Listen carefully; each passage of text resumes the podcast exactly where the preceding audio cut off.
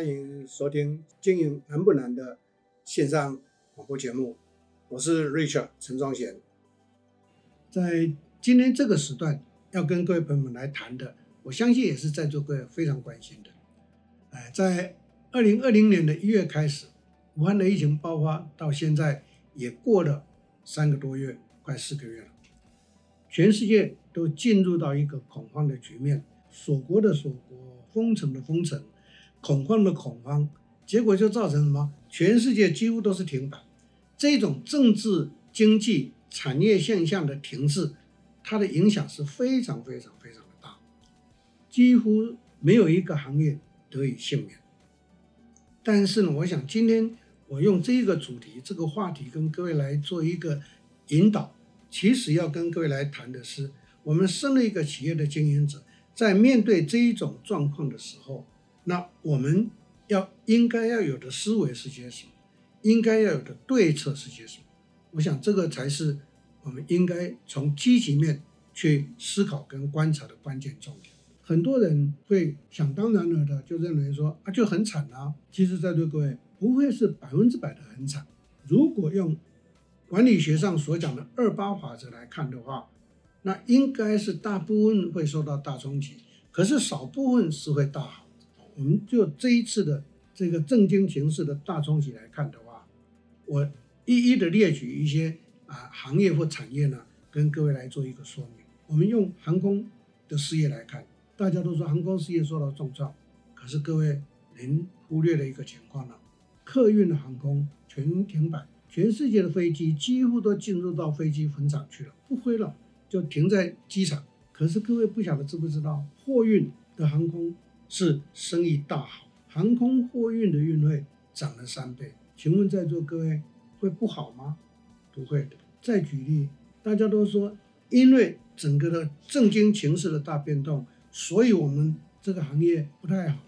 各位，第二个我要谈的是我们要去观察，各位发现到电商的产业反而生意大好。根据统计显示，电商的产业呢成长了三十个 percent，这又作何解释？对不对？所以呢，我举这两个，各位也都可以查证得到的、看得到的这一些的现象，我们来看一看。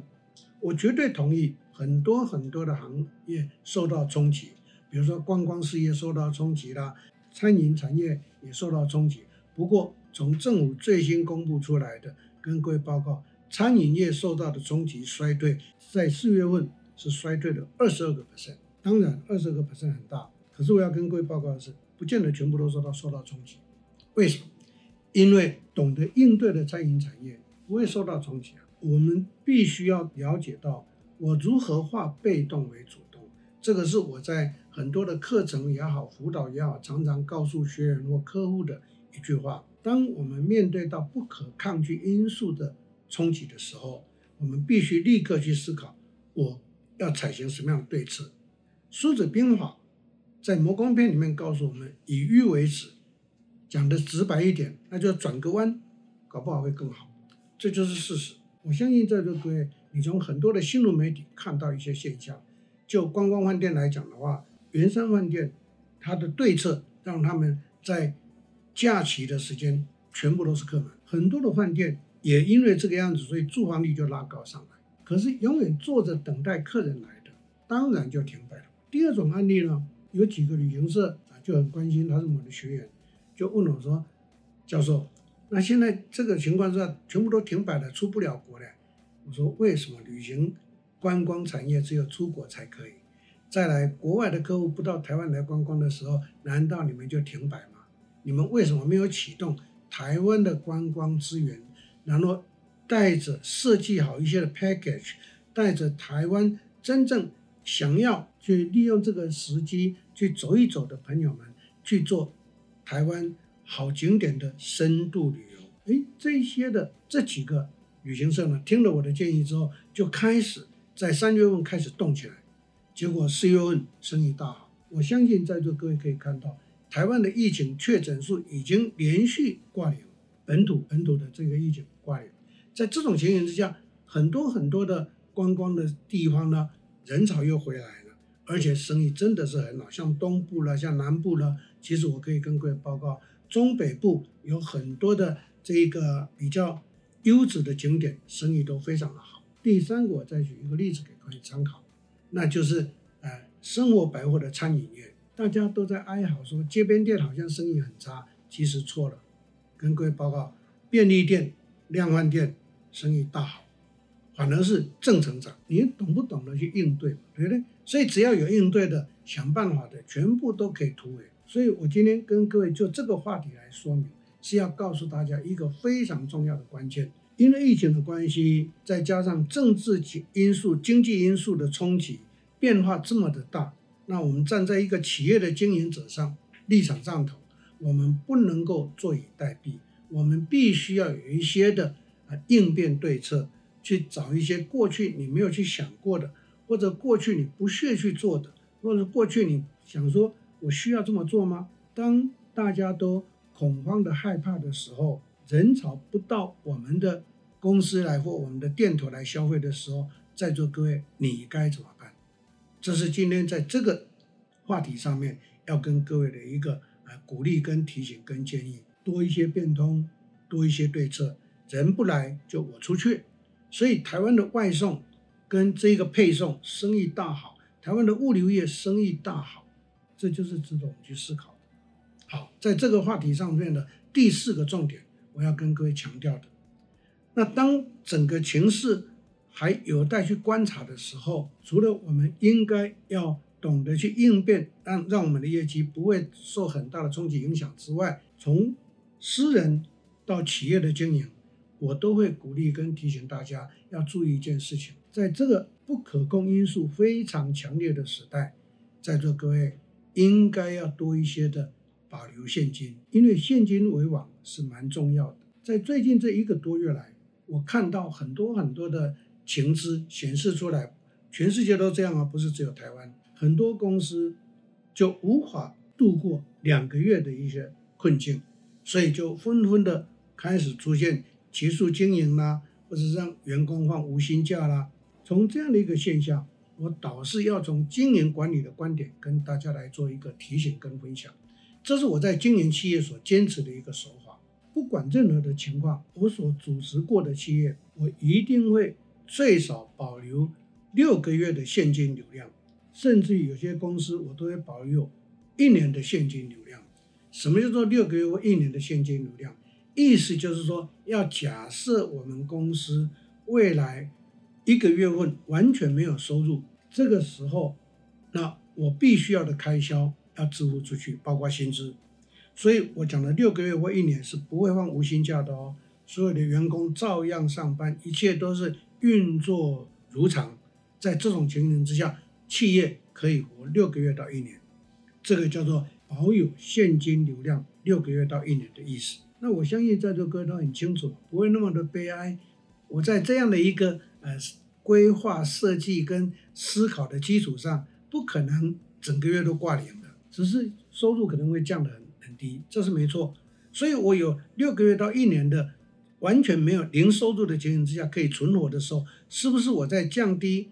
营收的这个几个月份，照样会有一些收入，所以我的这一个生存期就可以拉得更长。所以各位就要了了解到，为什么现金为王的时代，原因是在这里。但是很可惜，很多的企业在经营的过程上头，或许在座各位顺境太久了，或许在座各位所看到的一些情形是太顺了，太好经营了，所以都忽略了这一个经营。准则，因此觉得说我只要有一两个月的周转金就可以了，反正我每个月收入进来又可以去 run，在这样的一个错误思维之下，就会导致到很多的公司在这一次的冲击过程上头，就变得面对到生存困难的这个压力，所以无薪假就开始了。以今天在录制这个时段呢，我所看到的一个资料，截止到五月中旬为止，我们的无薪假的经验已经暴增到一万多家。我们放无薪假的人数已经暴增到两万多，快三万了，所以这个还是有去向政府申报的。有些没有的，那就更严重了。所以这是台湾，那美国就更严重了。美国美国的失业人口截止到四月底为止，已经超过了四千六百多万。所以在座各位，这个是值得我们去省思的。问题出在什么地方？因为非常多的中小企业没有在经营上头去注意到这个情况，所以我要呼吁我们有听这个节目的朋友们，我跟大家很诚心的建议，经过这一次的洗礼之后，我们必须要未雨绸缪的去做一些的准备，今后在企业经营上，当然我希望这种情况不要再发生，可是总是随时要有危机意识的准备嘛，对不对？所以呢，我我也建议所有的朋友们要学我这样子，我们所组织的企业最少要有六个月的周转金到一年的周转金。比如说以我们联圣企管来讲，我永远都是维持一年的周转金。所以当我们这个周转金足够的时候，俗话说，我就敢去做一些新的投资或者尝试。组织企业也好，辅导企业也好，我非常重视企业的经营预算，原因是在这里。不，企业不是很努力去做就可以了，你必须要设定目标，你必须要去设定执行计划。最重要的是，你预算要根据计划去编预算，编预算下来又要去抓一个我未来六个月以上的零收入的经营之下的 cash flow。我的资金的需求，如果一个企业我们能够有这样的准备的话，我可以跟各位打包票，在经营的立场上头，我们根本就不用去担心，而且不履匮乏。好，当我们不担心不履匮乏的时候，像这一次的政经情势的冲击下来，是不是我们就可以从容不迫的静下心来来想我的对策是什么？记住，想对策很重要，坐以待毙是非常危险的一个行为，所以。在经营管理的立场上头，我今天跟各位来谈这一段，希望在座各位要能够理解为什么我一直重复强调保有现金是一件非常重要的事情。可能各位说，那保有现金，我现金放着也没有办法升息啊。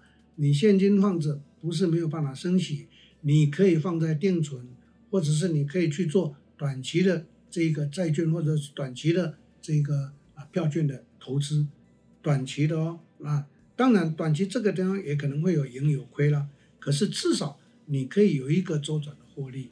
比如说我在 CEO 班就会跟学员讲如何做股票投资，从私人到公司都一样，你的投资标的是什么？殖利率在五以上。第二个要件，这个公司过去的三年到五年每年呈现二十个 percent 以上的成长。第三个选股的要件，净利过去的三年到五年每年呈现二十个 percent 的成长。第四个要件，股价落在二十到四十块钱的区间，这样的四个要件下来，你搜搜寻一下，筛选一下，所剩的股票就没几档。你在做这一些的运作投资，我可以跟各位打包票，输的几率非常的低。二，产生高于定存利率的这个投资的效益就会高了。哦，所以这是在今天就这个话题呢，提供给各位朋友的一个参考。OK，希望能够带给大家一些帮助。我们今天这个主题就跟各位报告到这里，谢谢大家，谢谢。